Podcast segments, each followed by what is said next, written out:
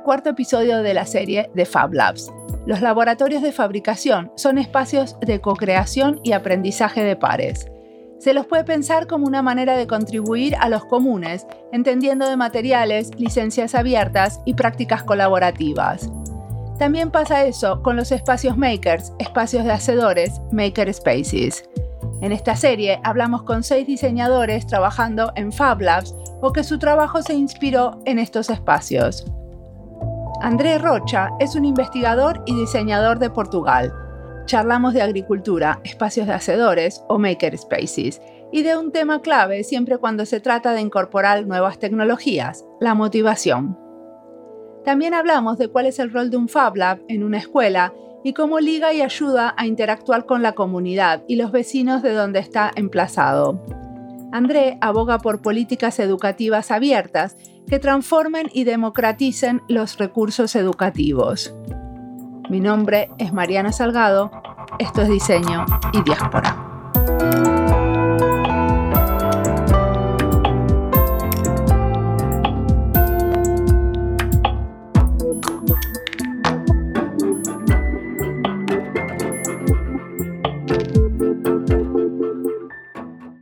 Hola, mi nombre es André Rocha, soy portugués del sur de Portugal.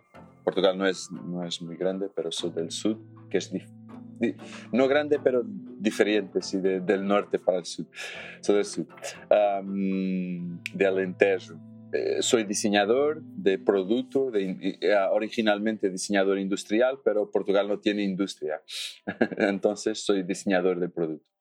Ah, por la, ha sido moldado como, como que también mi, mi, mi, trabajo y mi carrera. Ah, hoy soy también profesor y investigador en, en, diseño y media digitales. Sí. ¿Y qué estás investigando? Sí, yo trabajo con, con, agricultura abierta, con agricultura open source. Este es lo que estoy investigando. Eh, de la perspectiva de los medios digitales, soy cómo esta idea de diseño colaborativo, abierto, puede ah, impactar la agricultura y las prácticas de producción alimentar como las conocemos. Pero la investigación es algo muy más contenido, ¿sí? Entonces hay desarrollado una serie de actividades en las cuales hay intentado contactar con comunidades agrícolas locales, más que de escala de producción pequeña. He intentado pasar esta idea de, de, utilización de este tipo de tecnología. ¿De qué tipo de tecnología? ¿Me contas un ejemplo de una de esas actividades? Sí, por ejemplo, agricultura de precisión, pero DIY. Paralelamente a la idea de eh, agricultura de precisión industrial que mira la exploración como algo que va a ser altamente preciso a nivel de la utilización de los recursos como la agua y después vaya a irrigar con, la, con, con precisión uh, atendiendo a las necesidades de la, de, de la, plantación. Aquí también con recurso a tecnologías como Arduino, como uh, um, otras, uh, otras electrónicas de programación abierta, podemos también nosotros desarrollar este tipo de, de dispositivos que nos van a ayudar en nuestra agricultura de pequeña producción. Entonces podemos tener, por ejemplo, un ejemplo práctico, una, un medidor de la humedad del suelo, ¿sí? del, del suelo, que va a percibir si, está, si, las plantas tienen necesidad de más o menos agua. Entonces, paralelamente podemos también tener la irrigación controlada paralela a esa necesidad. Entonces, vamos a utilizar solo el agua que necesitamos. Pero trabajo no es tanto lo desarrollo, pero la, la idea de intentar de introducir los agricultores en ese desarrollo. Y, se, y, tienen ganas, vienen, es fácil. ¿Cómo, ¿Cómo se hace para que los agricultores... No, no, eh, es, es, es, es, mucho difícil. No, no, eh, prácticamente, eh, pero tienes que crear las condiciones ah, ideales para que haces, uh, disculpa el inglés, ese engagement, esa, esas ganas. Porque, porque la mayor parte de las veces no tienes esas condiciones ideales. Porque uh, pensar un agricultor uh, para alguien que, ven, que venga de un contexto más urbano es algo que está muy distante. Es, eh, es, sus necesidades no son las necesidades que nos como diseñadores o tecnologistas idealizamos. Uh, eso es algo que es la premisa del trabajo, pero después tienes también la, lo, lo, que los mueve lo que los mueve para utilizar una tecnología o integrarla. Eso es algo que tiene mucha resistencia, mucha, porque su día a día, se, son agricultores que trabajan para, para, ganar su día a día, no tienen tiempo ni tampoco muchas ganas de cambiar. Uh, si son agricultores que lo hacen por su familia, por su uh, propia uh, gozo, también no, tienen, no trabajan en otras cosas o están retirados de trabajo, entonces lo hacen de la manera que saben, no quieren también muchas confusiones. Pero, ¿y vos por qué lo haces? Porque pareciera como si eh, le estuviéramos empujando algo y, ellos en realidad no lo necesitan. O sea, es como, tendría que ser al revés, ¿no? Sí, sí, sí. E, e, e, esa es la gran cuestión. Hay buenos, buenos, buenos ejemplos de, del revés. ¿Cómo hay esos buenos ejemplos de personas más, más nuevas que trabajan y que, se, y que colaboran y que desarrollan cosas? Mi, mi idea es es pensar en, no empurrar, pero pensar en estrategia, estrategias de, de, de envolvimiento, porque eh, eh, de probar el concepto, ¿sí? de decir, mira, esto que está aconteciendo aquí es bueno, eh, ah, no vas a tener que utilizar esos químicos que, que utilizas. Por ejemplo, uh, la agricultura, nosotros teníamos una, una noción muy romántica de lo que es la agricultura tradicional, ¿sí? Pero la agricultura tradicional está llena de, apropiaciones erradas de la agricultura industrial.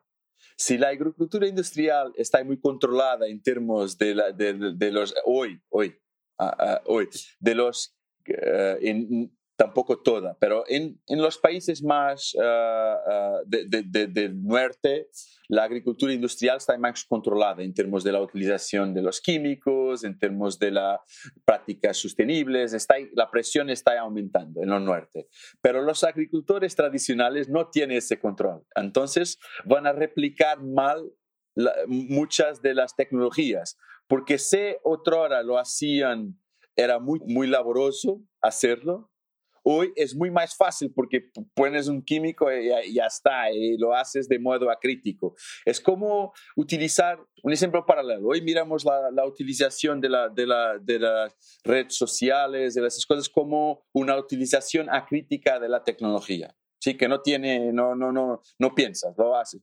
Lo mismo acontece con la utilización de, de, de químicos y prácticas poco sostenibles por parte de los agricultores tradicionales, ¿sí? Es que están, no, tienen la información, no, tienen, no, tienen la, preparación para lo utilizar. Entonces no, no, no tiene problema con más cantidad, menos cantidad. otro ejemplo, las semillas. Las semillas industriales son semillas que son completamente híbridas, no, no son preparadas para la optimización de la producción.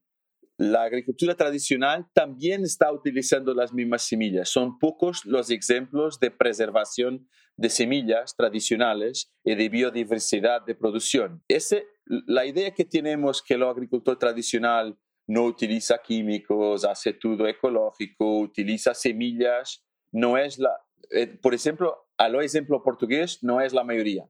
Está contaminado también él por esa utilización. Entonces, si vamos a hablar de tecnología, no la vamos a empujar, pero vamos a hacerla pensar y colaborar ah, para una utilización crítica. Entonces, mi cuestión es más, ¿cuáles son las condiciones ideales para que haya esa colaboración sin empujar nada, sin ser prescriptivo, sin decir tienes que hacer eso o eso, no, integrar para la transición, colaborar en la transición. Ahí yo pienso que la creatividad y los, diseños diseño tiene algo que decir. Totalmente. Entonces, o sea, la idea es como, como usar la tecnología como una excusa para como pensar críticamente con ellos en una producción más diversa y sostenible. Sí, e, ¿Entendí bien? mismo la integración de nueva tecnología que venga, pero venga de modo crítico, con conciencia de, de, de, sí, pero es eso. ¿Y, y eso cómo va avanzando? O sea, ¿cómo, cómo te parece que, que, va a llegar en el futuro a desarrollarse o cómo lo querés ver? Yo, mi idea es que uh, tendremos que crear las condiciones para que eso acontezca, para probar el concepto, para, por ejemplo, envolver comunidades que están altamente motivadas para hacerlo, como por ejemplo los makers, que todos sin perceber mucho de agricultura, todos los días tienes ejemplos nuevos de tecnología abierta para utilización, para que, que es, puede ser útil. Eh, no es propietaria, eh, tiene todas toda las ventajas de, de, ser ah, reparable. De, ¿Pero hay makers dedicándose a la agricultura? Sí, muchos, mismo muchos, muchos ejemplos de makers que se dedican algunos son agricultores experientes, tienes ejemplos de comunidades de agricultura open source que trabajan en Francia, en los Estados Unidos, pero son, son nichos, no son toda la agricultura, pero son buenos ejemplos, pero ahí la gran diferencia es lo que decías a, poco, es que hay partido de ellos. La motivación es propia, no es alguien que, que viene de, de fuera decir lo que es cierto o errado, ¿sí? Y estos eh, agricultores makers eh, también están relacionados con la permacultura. Sí, pienso que muchos están, sí, con todas las prácticas, principalmente las más, con esas prácticas relacionadas con permacultura, agroecología. Tienes muy buenos ejemplos de, esa procura. Ah, lo más paradigmático sería, será, por ejemplo, Valdaura en Barcelona, eh, eh, lo Green Fab Lab, su relación con tecnología, agricultura, agroecología, si es un, un hub. Mismo eso que, que desarrolla mucho, ah, probablemente no tiene una comunidad agrícola grande construida en su, en su entorno. Continúa a ser algo de diseñadores para diseñadores con algunos buenos ejemplos de, de diseminación probablemente lo más adelante en eso, pero continúa a ser algo, porque no parte de una comunidad agrícola, pero de una comunidad de diseñadores. Al contrario, tienes, por ejemplo, um, l'Atelier Paysan en, en, Francia, que es una comunidad que parte de agricultores, y de arquitectos y de diseñadores y que, y que se reúnen para diseñar nuevas máquinas agrícolas, que las desarrollan y después partillan sus diseños también tiene, uh, promueven oficinas en las cuales los agricultores que, que, que, necesitan de esas máquinas van a construirlas en conjunto, en, en, en, comunidad. Por tanto, es algo que parte directamente de las necesidades de los agricultores. ¿Y estas máquinas agrícolas las producen ellos o, las diseñan con licencias eh, de creativas común? diseña con licencias y también las prototipan, también las producen en, sus oficinas. una, una, una cosa interesante es lo que está entre eso, entre algo que es de diseñadores para diseñadores o de makers para makers y algo que es de agricultores para agricultores. Entonces, ¿cuál, la, cuestión es cuáles son las necesidades ocultas, cómo estos que están muy motivados pueden contribuir para las prácticas más sostenibles de, de, los agricultores sin lo empurraren, como decías a poco, que es la gran cuestión. Ok, buenísimo. Y decime, aparte de eso, vos dirigís un Fab Lab que es parte de una escuela de diseño, ¿cierto? Sí, la, escuela es de educación, pero tiene cursos de diseño. Sí, la escuela es una escuela que ah, su principal misión es lo ensino de la educación y de las artes y diseño también. Uh, embora no tenga uh, su nombre, está, se está convirtiendo porque se ha tornado algo mucho. Pero a ver, explícame bien, ¿esto es una escuela que forma diseñadores o es una escuela que forma educadores? Uh, ambos, sí, pero diseñadores, artistas, e educadores. Ok, ¿y qué terminan haciendo los que trabajan? Sí, eh, unos van a ser profesores, los otros eh, es una introducción Uh, nuestro curso más de grado más bajo es en área de las artes, es artes visuales y tecnologías. Tiene diseño, tiene artes visuales, tiene artes multimedia, es como que algo de transdisciplinar. Sí, como un curso más de banda larga que, que les da opciones. Pero a los cursos de educación tienes intervención social, tienes eh, ensino primario de, para, para, niños, segundo ciclo, que es un poco más avanzado. Tienes esas cosas que de, los que van a ser profesores también. Después tienes posgraduados y mestrado. Ah, qué interesante la mezcla. Y decime una cosa, ¿y qué hace un Fab Lab adentro de una escuela así? Eh, sirve su comunidad Sí, ese es, algo, porque todos tienen necesidades de prototipar, de desarrollar, de, de, trabajar más perto de los materiales. Esa es la primera misión. Es como que una oficina interna de la escuela. Pero después, siendo un Fab Lab para nosotros, es también un punto de ligación a la comunidad local, a, a lo barrio donde la escuela está. Porque todas las personas pueden, a los Open Days, a los días abiertos, pueden ir a un Fab Lab y eh, desarrollar sus propios proyectos. Entonces, ese es un punto de contacto en, eh, que abre la escuela a lo exterior. Ah, eso es, eh, para nosotros es algo muy importante, porque las necesidades personales llegan en esos días abiertos. Esa es, uh, esa es una tensión que nos gusta. Y tienen algunos proyectos que salieron de la comunidad y que después la gente de la escuela apoyó. ¿Me contás alguno, por ejemplo, interesante? Sí, ahora tenemos dos corriendo de personas que se quedaron como colaboradores. Tres, tres, tres ejemplos buenos. Uno es, es, un otro diseñador que ha venido de un Fab Lab de Dinamarca y que ahora se quedó en Lisboa, está desarrollando una estructura tipo tipi que puedes hacer eh, gimnástica, eh, eh, puedes acampar adentro, es algo, es un proyecto interesante.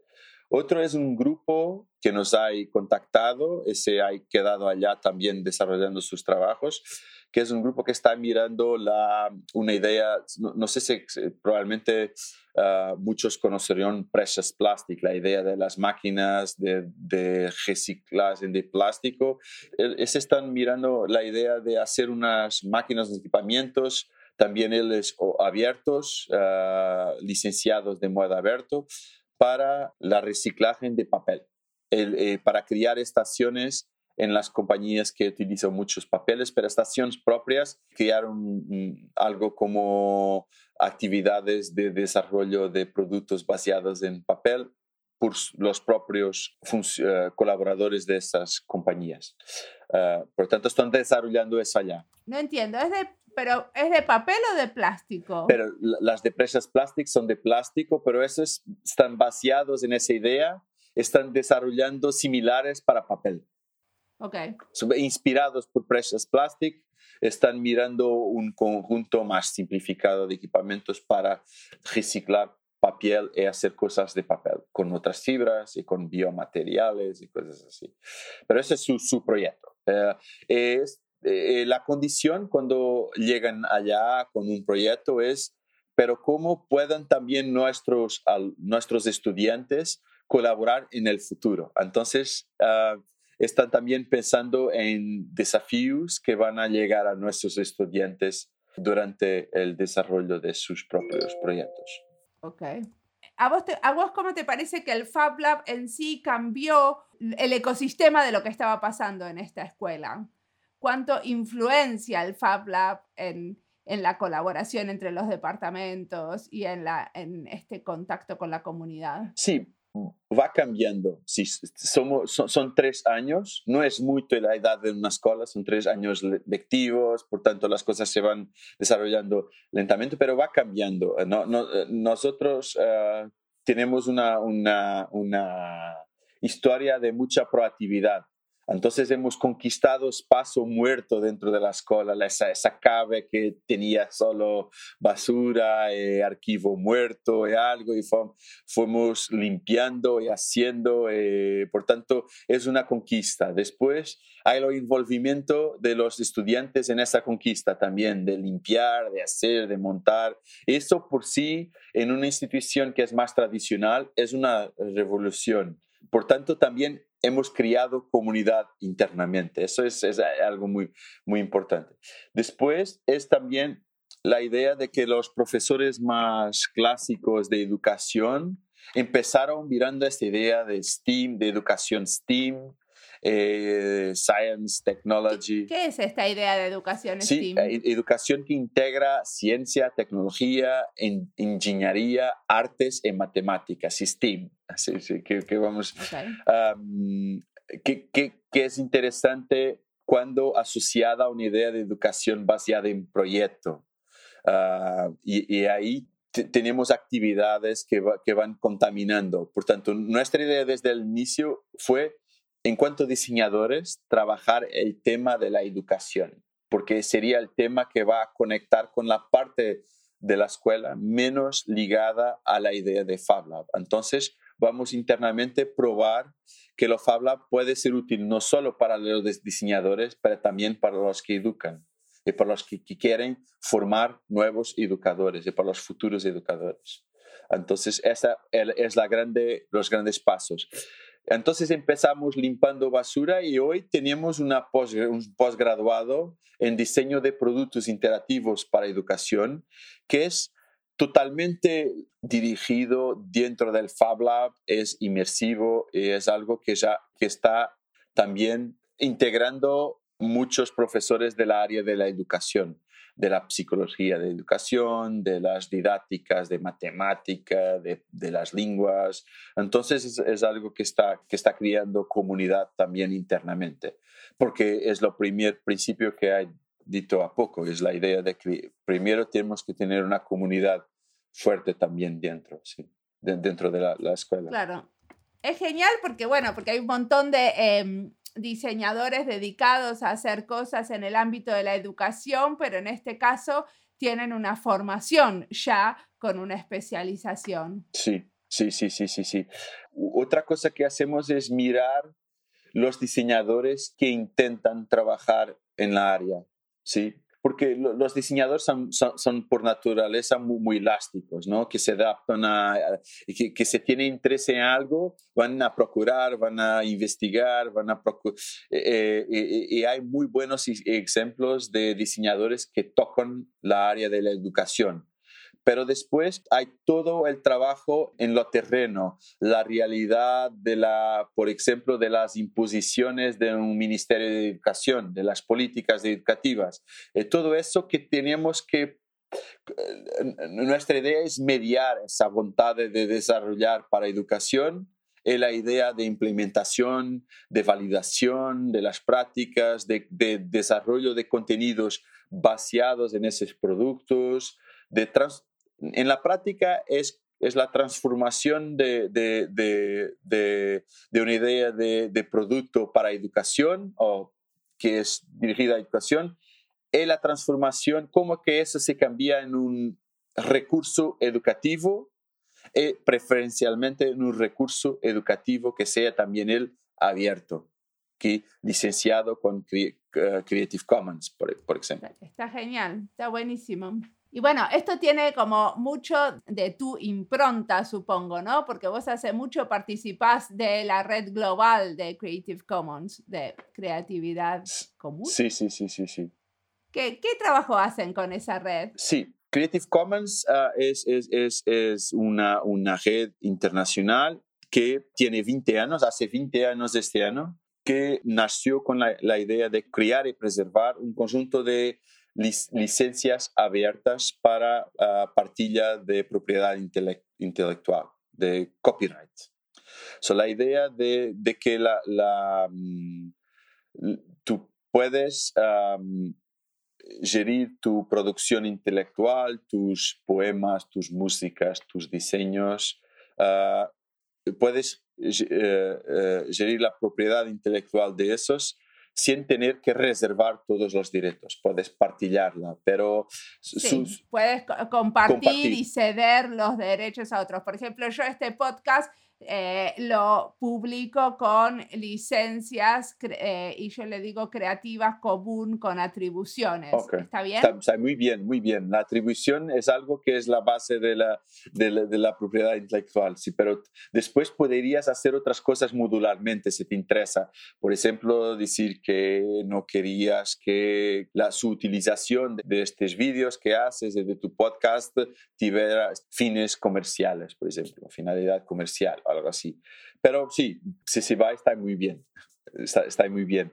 Por, tanto, la comunidad hace eso, principalmente promover esas licencias, la su utilización, divulgarla, etc. Pero después también uh, cría hacer eso, cría muchas actividades como intervención en muchas áreas, como la educación, por ejemplo, con una gran comunidad de, ligada a la educación abierta, a promoción de esos recursos educativos abiertos, a divulgación de cosas que buenas prácticas que utilizan y que gracias a su utilización abierta llegan más longe y permiten uh, traducción para otras lenguas libres sin tener burocracias ni, ni, entraves y que llevan a, la educación más longe. Por ejemplo, Sí, que al final es más accesible, eh, accesible ¿no? Por, por, eh, justamente por el tipo de licencias. Sí, también la, área de GLAM, de Galleries, Libraries, Museums, también es un área muy fuerte, sí, en, Creative Commons.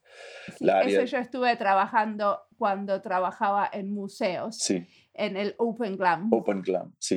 Eh, este año vas a tener algo muy, muy, muy interesante a la cimera de, de, Creative, de, Creative Commons, que es EC for Open Glam. Entonces hay un hackathon de Open Glam. Sí, es, es, algo que, que, que, va a ser, que, que, que ha tenido mucho suceso lo año pasado, este año se va a repetir en la conferencia anual de, de, Creative, de Creative Commons. Ok, nosotros acá en Finlandia eh, organizamos eh, organizamos un Open for Finland, eh, Open Glam en, en Finlandia, con eh, material de archivos abiertos de diferentes eh, organizaciones culturales de acá, por ejemplo. y eso se organiza todos los años. pero en un par de esas participé y también hice algún, llevé algún track de lo que pasaba en esa hackathon. Muy bien, muy bien. Era, era muy interesante participar de esas actividades y uno aprende muchísimo. Sí, sí.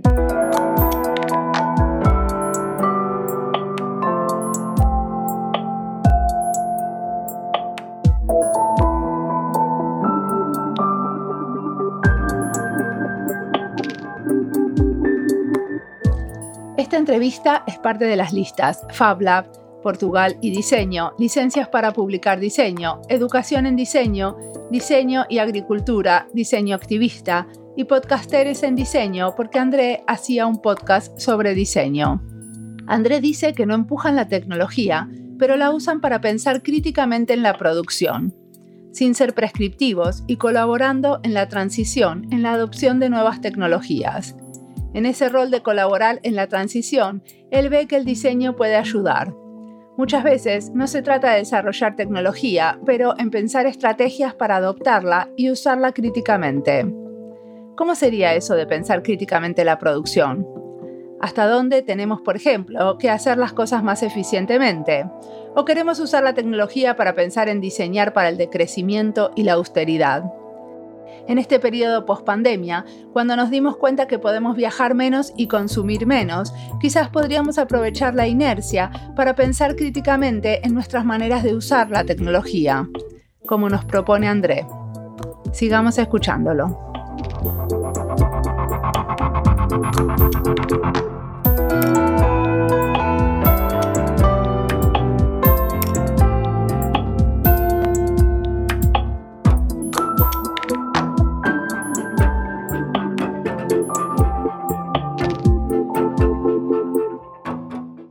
Cosa, una cosa que hiciste que todavía no te pregunté es que hiciste un podcast sobre diseño y cultura abierta en algún momento. ¿Ahora lo seguís teniendo?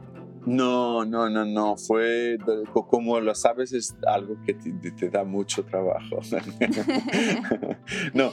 Pero publicaron como 100 episodios. ¿Cómo se llamaba el podcast? Sí, eh, eh, Dar en Conversa Abierta es lo nombre que es, Era una conversa sobre proyectos que seguían ligando la comunidad en Portugal. Pienso que lo, tendrás ah, offline en este momento, pero estaba en, en iTunes, esas cosas, pero es, es de 2013, 14. 15, no lo sé. Pero, pero mm, yo, yo tenía a, los pueblos donde, donde, donde vivo, una pequeña ciudad norte de Lisboa, una asociación que gestionaba también era un Fab Lab, un espacio, era una asociación de, a donde teníamos algunos estudios y eh, partillábamos nuestros recursos. Si teníamos máquinas, si teníamos trabajos, entonces este, eh, una de las cosas que empezamos haciendo fue un programa de radio que se cambió, pero era una radio local. Eh, se cambió en, un podcast también.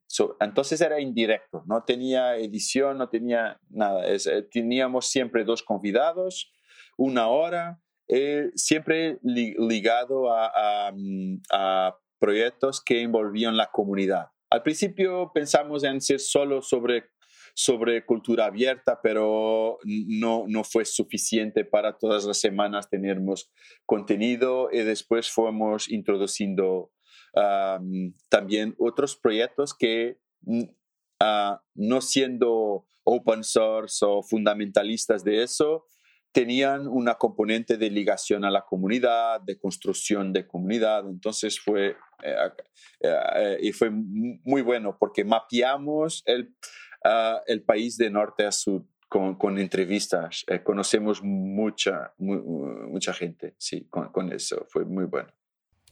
Muy interesante. Yo también empecé haciendo radio. Era la, eh, empecé haciendo la radio para la comunidad hispanoparlante acá y eh, entrevistaba a diseñadores y después se transformó en un podcast. Sí, sí, sí, sí. sí. una historia un poquito parecida. Eh, bueno, ¿y qué cosas te inspiran en este momento? En este momento, a mí me gustaría volver a, lo trabajo con algo que, que me gusta, gusta mucho que, que, tengo alguna, algunas, eh, voy a decir una palabra portuguesa, saudade. Sí, nostalgia. No, sí, sí, nostalgia. Ya sé que no se puede traducir y que no la queremos traducir, saudade. Pero bueno, en español sería algo así como nostalgia. la de ustedes es más poética. Sí, sí, sí. Entonces, ¿qué, qué es trabajar con, con, con, con artesanos? Sí, es algo que me, que me, que me gusta mucho, de tener la calma, lo tiempo, la idea de que lo diseño no es algo que tú haces al computador, que vas con él en la mano, que estás allá, que intentas tú también. A mí me gusta mucho lo, lo, vidro, la cerámica, la, la, la, madera, pero es algo que está tan distante hoy que, lo que tengo más próximo es las prácticas al Fab Lab, que tienen siempre un poquito de manualidad. Pero a mí mi grande objetivo es volver un día a trabajar, a, a, volver donde empecé, que fue trabajar una oportunidad única que pienso que tampoco la valoricé porque fue la primera cosa que, que, tengo mucha, que tengo mucha nostalgia de, de, hacer. Ha intentado, hay, por ejemplo, siempre que puedo, uh, trabajo con mis alumnos, mis estudiantes con eso, que los llevo a las oficinas de vidro, de soprado. Uh, intento envolverlos en la producción más artesanal, en la artesanía, um, pero algo que, se, que, que va, que, que, que ni siempre tienes la oportunidad de hacer. En algún momento. Y decime una cosa, ¿estás leyendo, escuchando, viendo algo que le quieras recomendar a la audiencia? ¿Qué estás leyendo sobre ah. estas cosas que querés contar ahora, y recomendar? ahora, ahora ah, no, no tengo mucho tiempo para, para, para más que, que, que, leer para los doctorados. Entonces, y, lo resto por la familia, esas cosas que te ocupan tanto, tanto tiempo. ¿Y qué estás leyendo para el doctorado que está buenísimo y decís, esto les quiero recomendar? Ahora, ahora que, está, que, está, que está, estoy mirando la, la idea y la definición de, de, de, small farms, de, de, pequeño agricultor y cómo esto es mirado en diferentes, ah, en diferentes partes del mundo. Entonces, lo que decía ayer a, mí, a, mí, a uno de mis, de mis advisors de doctorado es que como terminé el año lectivo, hay decorado, mi secretaria tiene la decoración, son libros. No, no los hay abierto, pero tiene muchos libros para leer. Si está en una fila de espera. Entonces, uno que, que, voy, que hay mirado, que, esto, que hay una diagonal, que está ahí mismo y que me parece mucho, mucho interesante, es eso de A Small Farm Future Ah, no sé si lo puedes mirar. Perfecto, sí. Sí, algo, eh, eh, este eh, tiene que ver con la definición de cómo las pequeñas, los pequeños agricultores pueden contribuir para la crisis alimentar global, ¿sí? y para la resiliencia, las alteraciones climáticas. Otro que también está en la fila de espera, que es la lectura para este mes, es, es la idea de, la, de, de, de comprender las geografías de, de la comida, ¿sí? Geographies of food. Yeah, me parece muy interesante, pero está aquí en la línea. El tercero es algo completamente diferente, más no lo sé si voy a tener tiempo para ese, que está también en, en, lista. La lista tampoco sé si va a contribuir mucho o poco para el doctorado, pero probablemente a la playa. Blockchain Chicken Farm. Ok. Muy interesante. Historias de, de tecnología a la, a, la, China profunda. Este es algo que es lo que me mueve ahora. ahora. sí. Perfecto. Y después del doctorado, ¿qué te imaginas haciendo? Hay un después.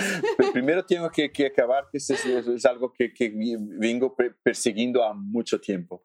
Ah, tener tiempo. Uh, pienso que finalmente tengo los cuerpos cerrados, las experiencias, y ahora es leer y escribir.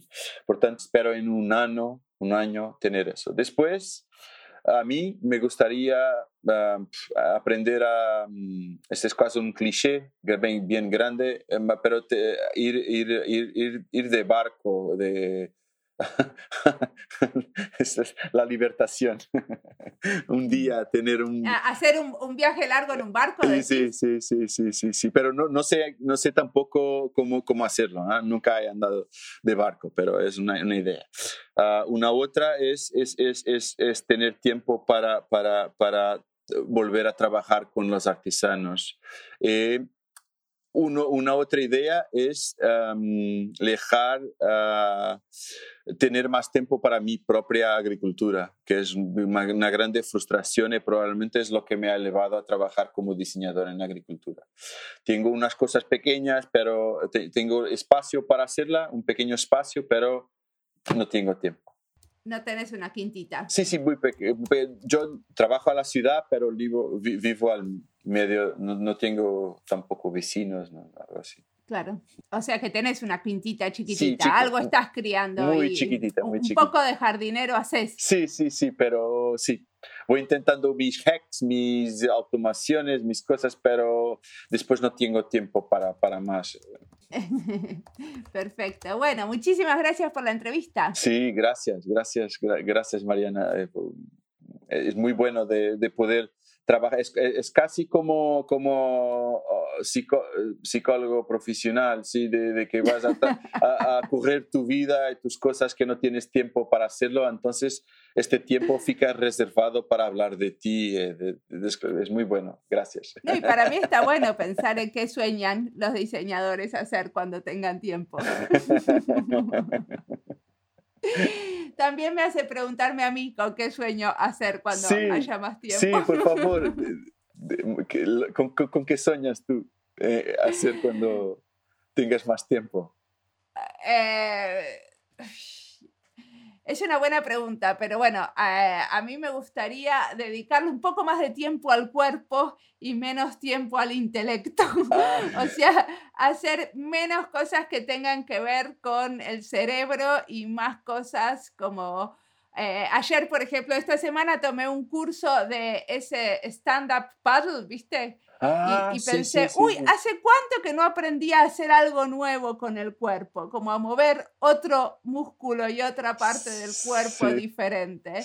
Y me parece que hay veces que nosotros los que trabajamos con este tipo de cosas nos olvidamos del cuerpo y, y me gustaría darle un poco más de bola. Sí, las caderas de los ordenadores, eh, los, los, computadores es, es, algo que te absorbe al punto de te tirar toda la movilidad, ¿no? De que es que el brazo hace así, tienes los deditos y después no, no te mueves. Sí. es, es un peligro. Sí. sí, pero sí, es, es, es, más simple de que ir en un barco, por, por, lo menos para mí que nunca hay, que no sé cómo, cómo conducir el barco, por lo tanto, no sé. Es más simple es mover el cuerpo do que dar la vuelta al mundo en un barco. Sí. Gracias.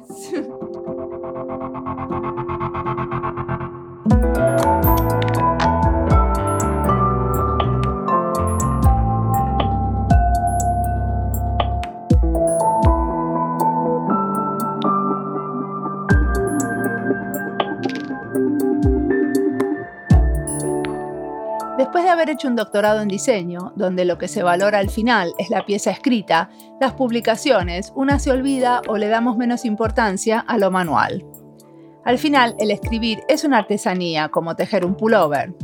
Cuando uno escribe y pone cuidado en los detalles buscando las palabras con esmero, el trabajo se parece al manual, aunque sea intelectual pero yo tengo una necesidad muy profunda de hacer cosas con las manos. Voy pasando de pasatiempos, pero las manualidades me llaman. Cuando era adolescente pintaba y dibujaba. Después cociné mucho, tejí. Hice un montón de bufandas y cuellos para los amigos e hijos. Les sacaba fotos e hice una serie de libros con fotos de amigues con mis cuellos. Ahora volví al dibujo y la acuarela. No tejo más. A veces cocino como pasatiempo. Fermentar verduras me chifla.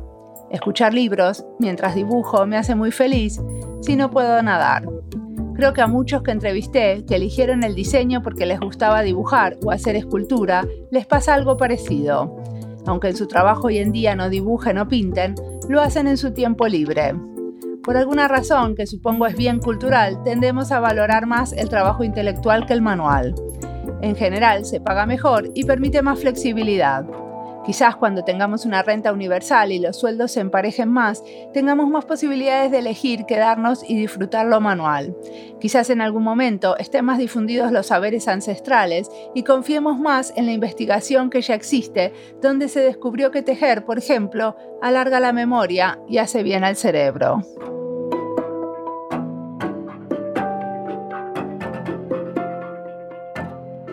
Como siempre, la música del podcast es de Antonio Zimmerman. El diseño de sonido es de Andy Fechi. Este podcast está publicado con licencia creativa común con atribuciones. Esto fue Diseño y Diáspora. Pueden seguirnos en nuestras redes sociales en YouTube, Instagram y Twitter o visitar nuestra página web diseñoydiaspora.org. No olviden recomendarnos. Nos escuchamos en la próxima.